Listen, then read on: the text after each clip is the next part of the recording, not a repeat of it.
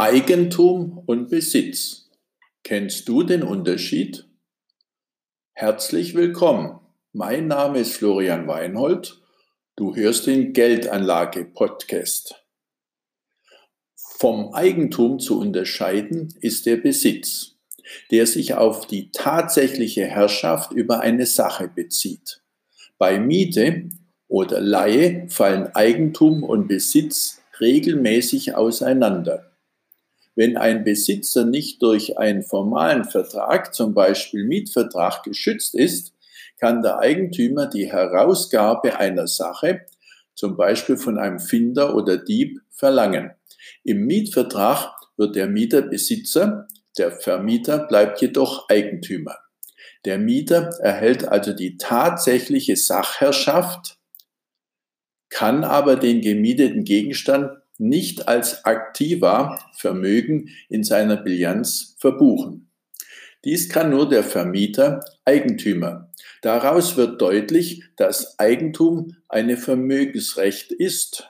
Quelle ist Wikipedia. Wenn du ein Haus mietest, dann bist du nur Besitzer. Du bezahlst die Miete und nicht den vollen Kaufpreis. Es ist dir völlig klar, dass das Haus dir nicht gehört. Beim Haus ist das ganz eindeutig. Der Vermieter ist der Eigentümer. Bei einem Auto ist es genauso. Wenn du ein Auto liest, dann bist du nur Besitzer des Autos, bezahlst die monatliche Rate und nicht den vollen Kaufpreis. Du weißt, dass das Auto dir nicht gehört. Der Eigentümer ist die Leasingfirma. Was den meisten Menschen nicht bewusst ist, bei Geld besteht dasselbe Besitzverhältnis. Wenn du 100 Euro von deiner Bank holst, bezahlst du keine Miete dafür, sondern 100 Euro, den vollen Preis. Obwohl du den vollen Preis bezahlst, bist du nicht der Eigentümer, sondern nur der Besitzer deines Geldes. Warum ist das so? Das Geld gehört der Bundesbank, die es jederzeit einziehen kann. Die Bundesbank ist der Eigentümer. In anderen Worten, du bist der Besitzer, genauso wie man ein Besitzer ist, wenn man ein Haus mietet. Im Klartext, dein Geld ist nur gemietet, allerdings zum vollen Preis. Frage dich, wie rette ich mein Geld? Genauso verhält es sich mit Gold. Du kaufst eine Goldmünze und bezahlst dafür keine Miete, sondern den vollen Preis.